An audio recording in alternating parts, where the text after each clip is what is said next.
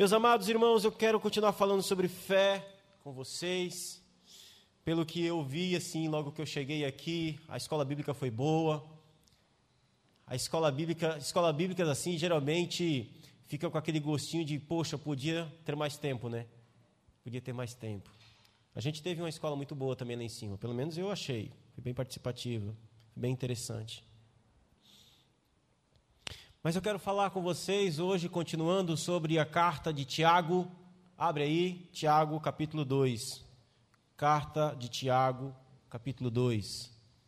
E enquanto você procura, quero já te fazer um desafio aqui. Quero desafiar você. A sábado que vem, vim tomar café com a gente. Vem, tomar, vem, vem para tomar café. O café começa às nove e meia. Quero desafiar você a crer que você vai, depois desse café, será alimentado pela palavra de Deus. E vai ficar cheio também. Cheio de Deus. Amém?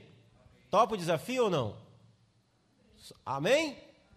Ah, que bom. Vamos lá, vamos um desafio comigo. Sábado que vem, vem tomar café com a gente, para que você possa também participar da escola. Tem temas assim maravilhosos, interessantes. Maravilhosos. Está desafiado, hein? Vamos lá, vamos ver. Tiago capítulo 2, eu não vou ler o texto, a gente vai acompanhando o texto, eu vou lendo alguns textos, só quero que você fique com a sua Bíblia aberta para você ir acompanhando. E nós estamos falando de fé. Fé para Tiago não é algo da boca para fora.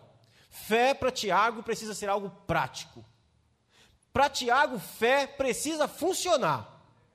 Fé que não funciona para ele, não é fé. Não serve. E não é apenas para Tiago. Na realidade, é assim. Tiago aqui é apenas um instrumento do Espírito Santo. Fé funcional. Nós estamos vendo sobre fé funcional. Quando a fé funciona mesmo de verdade. E ela precisa funcionar. Mas no capítulo 2 eu quero pensar com vocês aqui hoje quando a fé não funciona. Quando a fé é disfuncional quando ela não está funcionando. E a gente vai ser aqui desafiado a ver isso. Então, nós estamos tratando de fé funcional e no sábado passado nós tratamos de Tiago 1, onde nós vimos que a fé funcional não nos isenta de sermos tentados, certo? Fé não nos isenta da gente ser tentado, ser provado. Não é porque a gente foi chamado à fé que o mundo vira cor de rosa. Não. Tiago diz: vocês vão ser tentados. E ele diz ainda: tende por motivo de toda alegria quando isso acontecer. Porque essa tentação, essa aprovação da fé, ela, Deus usa ela com um propósito. O propósito de amadurecer vocês. Lembra? Você já ia ser tentado de qualquer jeito. Este mundo é um mundo quebrado. Este mundo é um mundo quebrado. O ímpio também é tentado nós somos tentados. A diferença é que Deus usa a nossa tentação, a tentação que vem sobre nós, para nos aperfeiçoar, para que nós possamos ser mais íntegros e mais inteiros. Nós também vimos que a fé não é medida pelas coisas que nós temos, e sim pela perseverança, se você continua firme ou não. Se permanecemos firmes apesar das tentações. Nós vimos também que a fé funcional opera no, é, em discernimento. Ninguém ao ser tentado, disse Tiago, diga que está sendo tentado por Deus. Ele não é a origem das nossas tentações, das nossas provações. Deus é a fonte de todo o bem, Tiago afirmou isso. Hoje nós trataremos da disfuncionalidade da fé, quando a fé não funciona. O que Tiago quer destacar no capítulo 2 é que uma fé de aparências não funciona. E para provar isso, ele parte da aparência do próprio Senhor Jesus. Ele começa no verso 1 dizendo: Meus irmãos, não tenhais a fé em nosso Senhor Jesus Cristo, Senhor da glória, em acepção de pessoas. O que ele está dizendo é: Meus irmãos, não tratem a fé, a confiança, o modo como Deus salva o homem em Jesus em acepção de pessoas, tratando as pessoas de forma diferente. E Tiago usa aqui um termo interessante, ele diz que Jesus é o Senhor da glória. O que ele está colocando aqui é que Jesus é a aparência da glória de Deus. a mesma glória que aparecia no tabernáculo no deserto, e então ele passa a fazer um contraste entre a aparência da glória de Cristo e a aparência dos homens. Então ele está dizendo, e, é, e, o primeiro ponto que eu quero destacar com vocês aqui é que uma fé disfuncional ela é percebida nos, em relacionamentos disfuncionais. No nosso tratamento que nós damos às pessoas. Quero ler com você do verso 2 ao 4. Se, por, se, portanto, entrar na vossa sinagoga algum homem com anéis de ouro nos dedos, em trajos de luxo, e entrar também algum pobre andrajoso, e tratardes com deferência o que tem trajos de luxo, e lhe disserdes: Tu, assenta-te aqui em lugar de honra, e disserdes ao pobre: Tu, fica ali em pé, ou assenta-te aqui no estrado dos meus pés. Não fizestes distinção entre vós mesmos, e não vos tornastes juízes tomados de perversos pensamentos? O que estava acontecendo aqui? Aqueles irmãos, é, diante do exemplo dado por Tiago, não estavam levando em consideração a glória de Cristo e sim a aparência das pessoas. Chegava, Tiago está dando um exemplo. Chega, por exemplo, um rico, anéis de ouro no dedo, bem vestido, é, bem trajado, perfumadinho, cheirosinho. E Tiago diz: e chega um pobre, roupas surradas, humilde, necessitado. E Tiago diz: Olha, se vocês disserem ao rico, olha, você vem cá, senta aqui, isso aqui é a nossa área VIP da igreja. Você fica aqui na área VIP. E você, meu amigo, olha, caça um canto para você aí, puxa um banquinho ali. Se vocês fazerem isso, vocês fizerem isso, Tiago diz: vocês não estão fazendo acepção de pessoas? E o que isso tem a ver com a fé? Tem a ver que Tiago está dizendo o seguinte: olha, o que você deve olhar não é isso. Se a sua fé faz com que você tenha esse tipo de relacionamento, a sua fé é disfuncional. Fé aqui é, é, é, é a sua relação com Deus a, o seu, a sua confissão de ser cristão. Se você diz que é cristão, mas o que te chama a atenção na, no outro é o que o outro veste, o que o outro tem, e não se ele é, tem a glória de Cristo, então a sua fé é disfuncional. Porque a sua fé não está operando a glória de Cristo, em, a sua fé não está operando a sua cosmovisão. Uma fé disfuncional vai levar uma cosmovisão disfuncional. Onde eu olho para um e digo, aquele ali é bonitinho, é rico, opa, aquele ali tem cara de crente. E eu olho para o outro e digo, aquele ali não tem cara de crente. Uma fé disfuncional faz a gente enxergar o mundo não a partir da glória de Cristo, mas a partir daquilo que a gente, da glória humana, daquilo que a gente acha que é. Então, essa fé é disfuncional. Porque a fé que funciona transforma o nosso modo de enxergar a vida, transforma o nosso modo de olhar para o nosso irmão, de olhar para as pessoas, a partir do modo como Cristo olhava.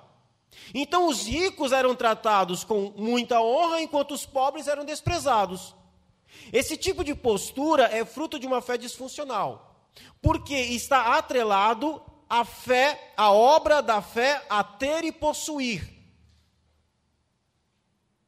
Já chegou num lugar onde você. Isso aqui é interessante. Já chegou num lugar onde você se sentiu mal?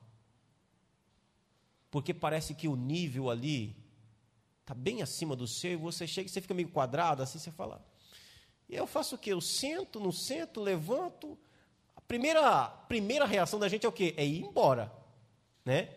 Seu pé já faz assim, ó, na sua cabeça. Você fala, gente, isso aqui é demais para mim. Agora você imagina, você chega num ambiente assim, e aí chega logo junto com você alguém, digamos, daquele nível.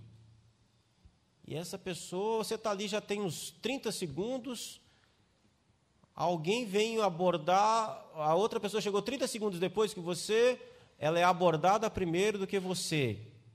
Você fala, hum, não vai rolar. Se você não tiver obrigação de estar ali, você vai embora. Eu iria. Mas tudo isso muda, porque isso é uma, é uma percepção natural. Mas tudo isso muda se quando você chega, alguém te trata não por causa do nível do ambiente, te recebe bem. Seja bem-vindo, que bom ter você aqui. Olha, fica à vontade, é assim, é assado, é ali, funciona aqui, pá, pá, pá. Você se sente em casa. Você fala, puxa, que legal. É, é isso aqui que estava acontecendo. Era isso. Talvez na verdade, tivesse acontecendo algo pior. O que, que pode ser pior do que isso? É quando o nível social não é tão lá em cima assim. Mas tem gente que acha que é. É pior. É lógico que Tiago não está tratando aqui de nível social, de, ele está dando um exemplo. Ele está dizendo que é o seguinte: a fé que funciona leva em consideração a glória de Cristo. A glória de Cristo onde nós olhamos para o mundo a partir da perspectiva de Cristo. Onde não importa se é alto, baixo, magro, gordo, branco, negro, é, estrangeiro, nacional, não interessa quem seja.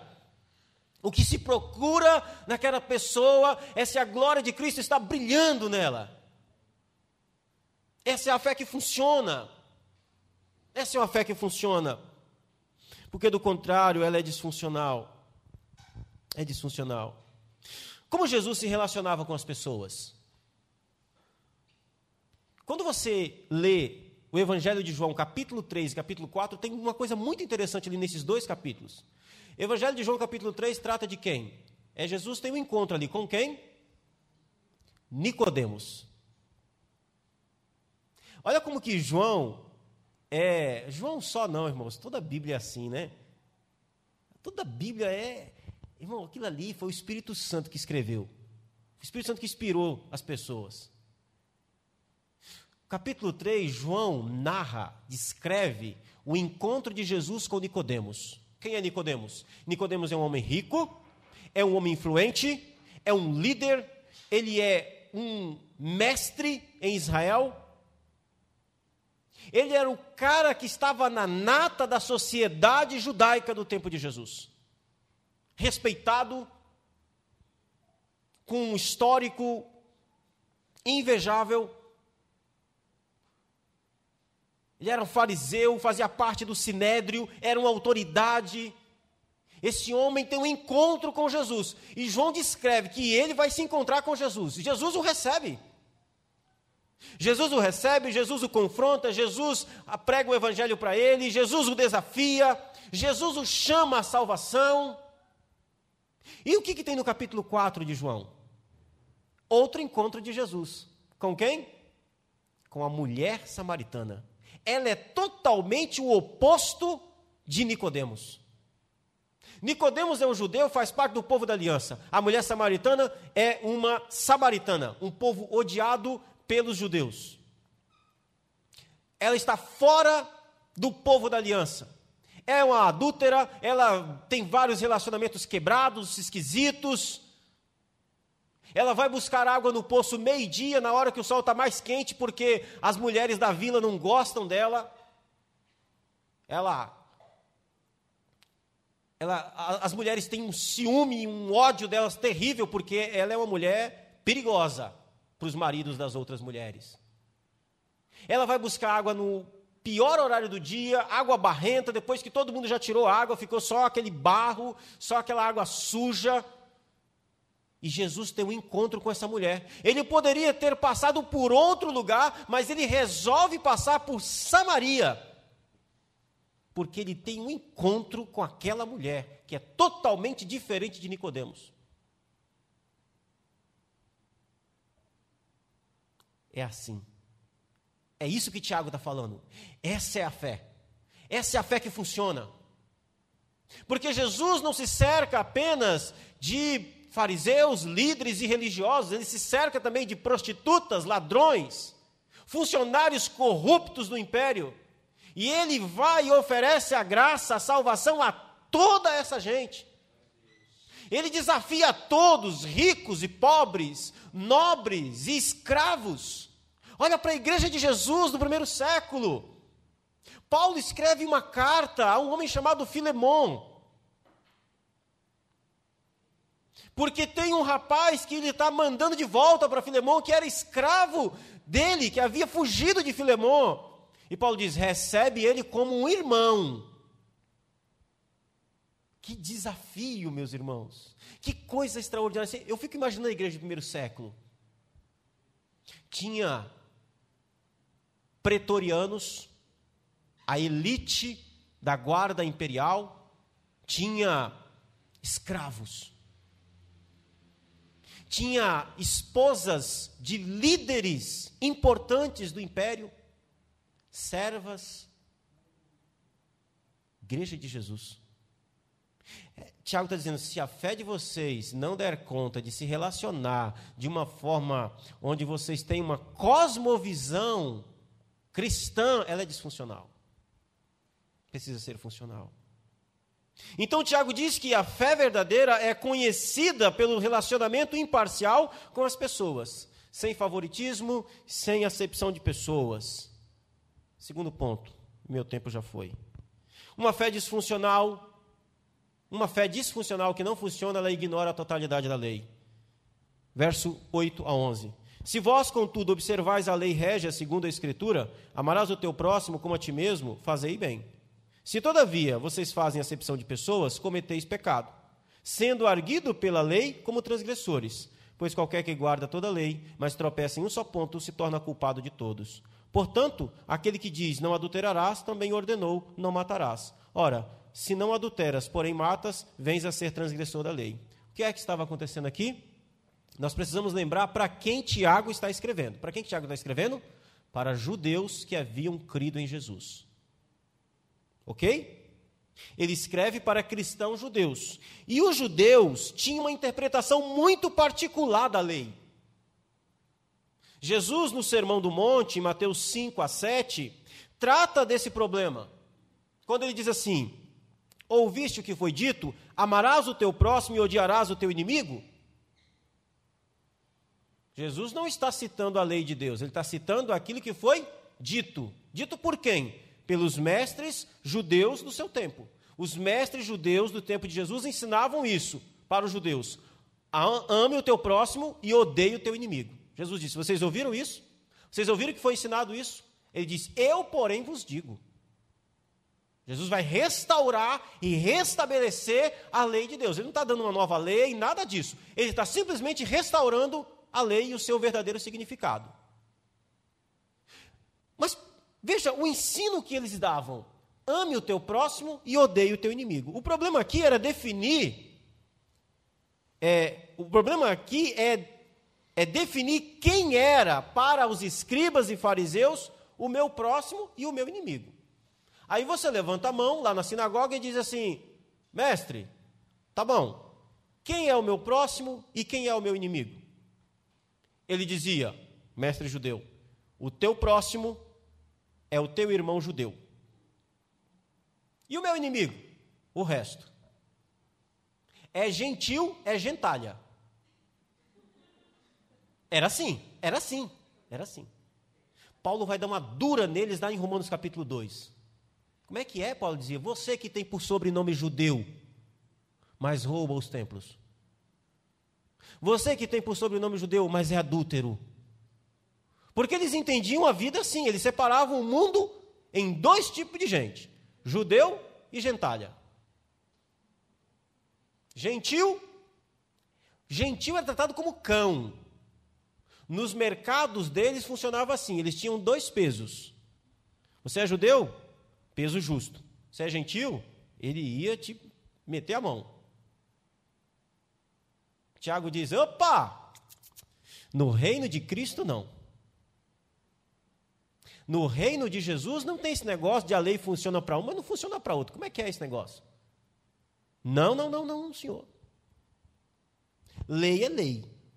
Lei é lei.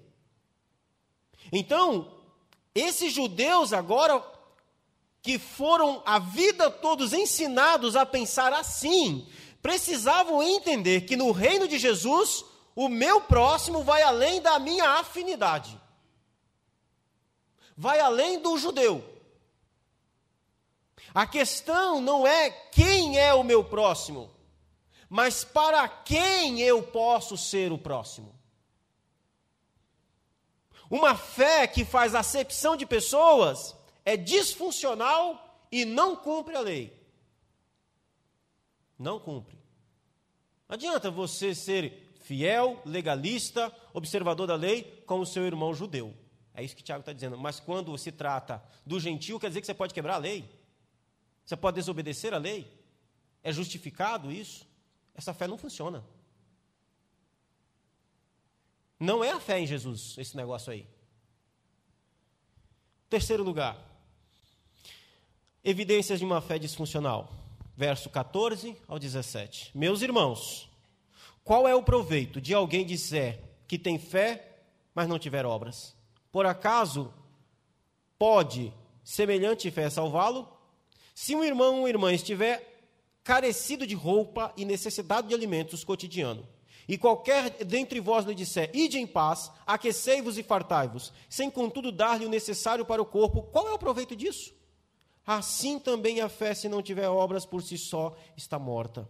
Tiago fala de um discurso de fé sem que, contudo, não existe obras de fé. Ele pergunta: qual é o proveito desse negócio? Que proveito tem? Uma fé disfuncional não gera frutos. É como a figueira cheia de folhas. Lembra da figueira cheia de folhas? Que Jesus chega, ele tem toda uma expectativa com aquela figueira. Ele olha assim e ele. É, é... Juarez, tem alguém no portão lá. Ele olha assim e ele, ele vê aquela figueira cheia de folhas. Ela está bonita. Sabe?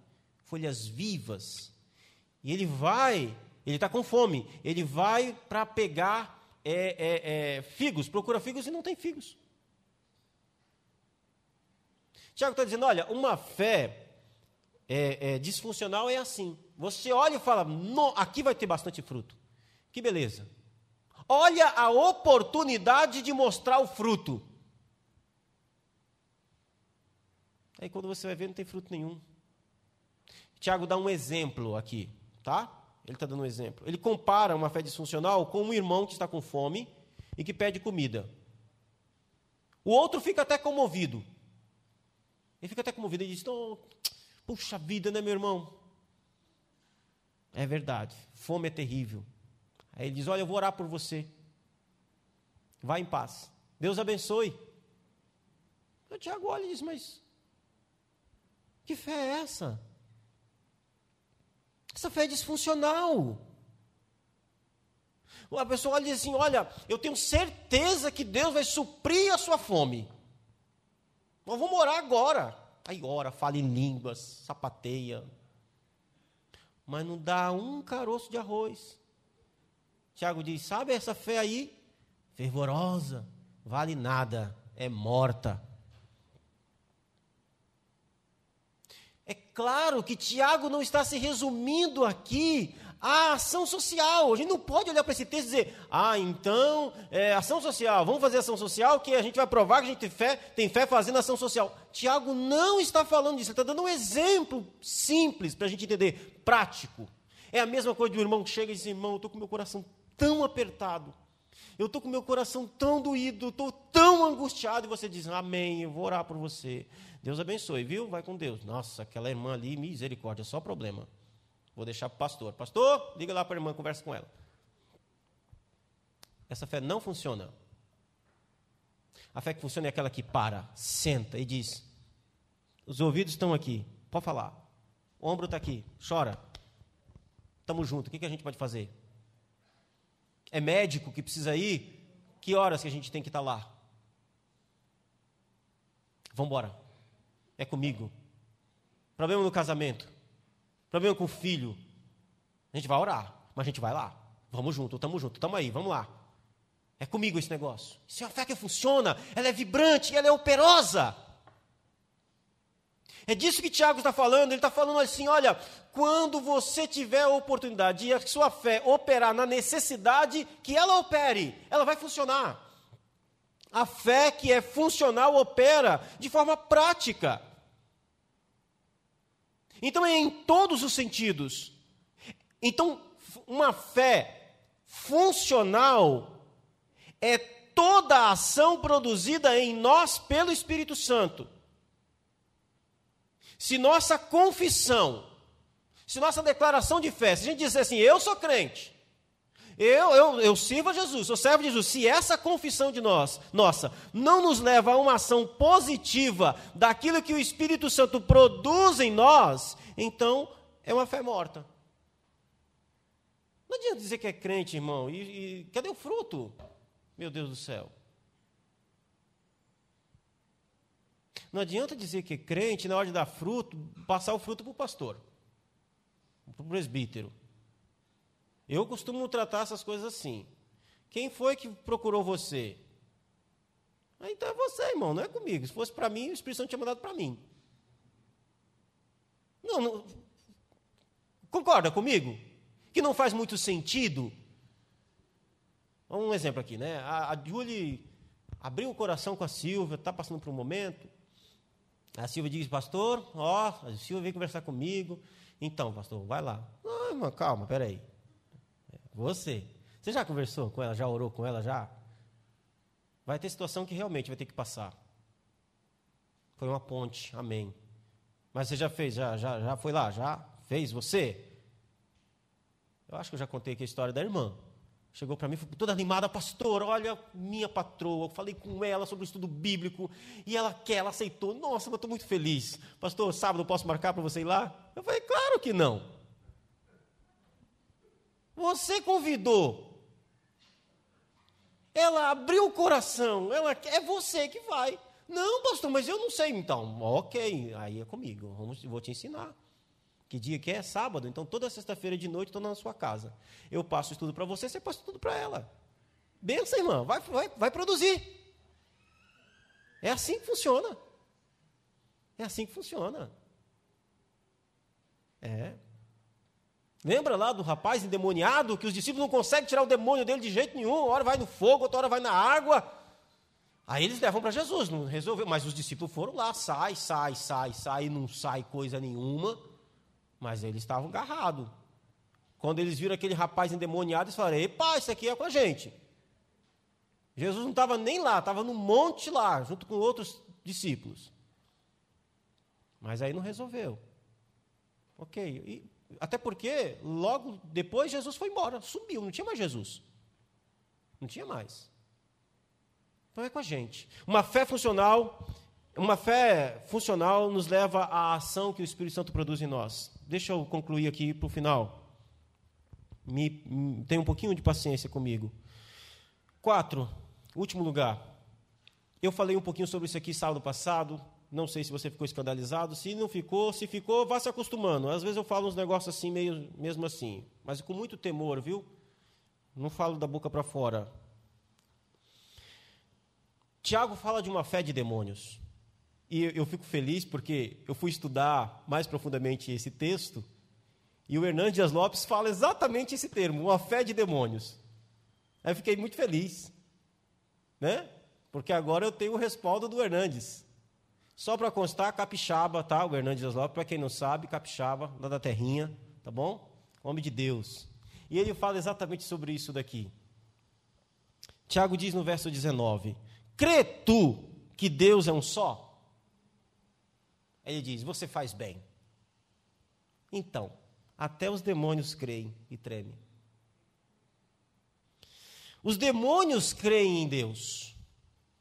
Eles viram Deus, eles eram anjos. Eles estiveram nos céus, contemplaram e experimentaram a glória de Deus. Eles têm muito mais motivo para ter fé do que todos nós aqui juntos. Concorda comigo? Eles, eles viram lá o trono da glória, meu irmão. Você já viu? Eu não. Sabe? Eles viram. Uma fé que faz você apenas acreditar em Deus, mas não é capaz de frutificar obras de justiça na sua vida, é uma fé como essa. Uma fé que faz a pessoa acreditar em Deus, mas todavia essa pessoa vive como se Deus não existisse. Esse é o ponto de Tiago aqui. É disso que Tiago está falando. Se a sua fé dá conta apenas de você dizer eu acredito em Deus, mas você vive como se Deus não existisse, Tiago diz: essa é uma fé que até os demônios têm.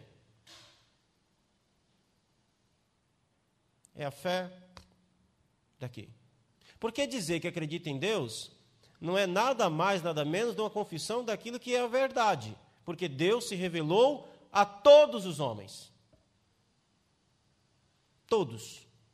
Mas a fé que Tiago está falando não é essa. Essa fé que apenas dá conta de acreditar em Deus, Tiago diz, essa é uma fé disfuncional. Essa é uma fé que todo mundo tem. Ele diz, até o diabo tem essa fé. É o Tiago que está falando, gente. Até os demônios têm esse tipo de fé, de acreditar em Deus. Ah, essa fé é disfuncional, ele está dizendo. A fé que funciona ela vai além disso, porque essa fé, pela fé, ela não leva a Deus em consideração. Não leva. Então, Tiago traz dois exemplos de fé aqui e eu quero comentar apenas um, que é o de Abraão. Ele traz um, outro exemplo e eu quero apenas comentar o de Abraão para concluir o nosso tempo. Deus havia dito que Isaac, em Isaac ele faria uma grande nação. E a Bíblia diz que Abraão creu, ok? Deixa eu perguntar para você: o que é fé? Fé é crer naquilo que saiu da boca de Deus. Deus disse, eu acredito. Certo?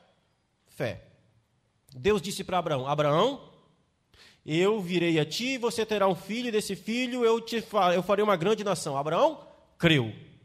Passou 25 anos essa promessa. E um dia, uma velhinha de 90 anos ficou grávida. Pensa numa velhinha de 90 anos grávida. Se não é um milagre esse negócio. Em todos os sentidos. Ela dá à luz um filho, chama-se Isaac. Riso. Motivo de rir. E Deus diz: É nesse menino aí, Abraão. Esse menino aí, nesse menino, eu farei uma grande nação. O tempo passa, aquele menino está lá com seus 10, 12 anos, desmamado, que os meninos mamavam igual o bezerro, até grande. Desmamou o menino, deu uma festa. Deus vira para aquele homem e diz: Abraão, pega o teu filho, teu único filho, e oferece-o a mim. O que é que está acontecendo aqui? Deus disse: Eu farei desse menino, nesse menino, uma grande nação. Você crê, Abraão? Ele disse: Eu creio. Amém. Isso saiu da boca de Deus e Abraão creu. Passa um tempo, Deus diz: Abraão, lembra daquela palavra que eu disse sobre esse menino? Então, quero ele de volta. Como assim, senhor? A primeira pergunta é: Como assim? O que é isso? E a sua promessa? E a sua palavra sobre esse menino, esse menino é fruto de uma promessa. Eu creio naquilo que saiu da sua boca. E esse menino é a realização daquilo que saiu da sua boca. Agora o Senhor está querendo a realização de volta. É. Então, a primeira parte é fé. E Abraão teve fé. Ele creu que Deus daria a ele um filho. Esse filho nasceu. Agora é uma questão mais prática ainda. Deus está dizendo, Abraão, aquilo que a palavra que saiu, eu vou recolher ela. Mate o menino, oferece-o em sacrifício. A questão é, Abraão, você continua crendo que eu farei de você uma grande nação, ainda que esse menino morra? E aqui está o ponto. Abraão pega aquele garoto, anda três dias a pé Chega no lugar, um monte Moriá. Deus mostra para ele o um monte, é lá, sobe. O menino começa a perguntar: pai, estou vendo a lenha, estou vendo o fogo, mas cadê o cordeiro? Filho, cordeiro para si Deus proverá. Ele sobe a montanha, prepara o monte. Meu Deus, como deve ter sido terrível isso. E ele amarra aquele menino no monte de lenha. Ele pega o seu cutelo, uma faca extremamente afiada, puxa o cabelo de Isaac para trás, sua cabeça, coloca a faca sobre sua jugular. Está vendo a cena? E ele vai cortar.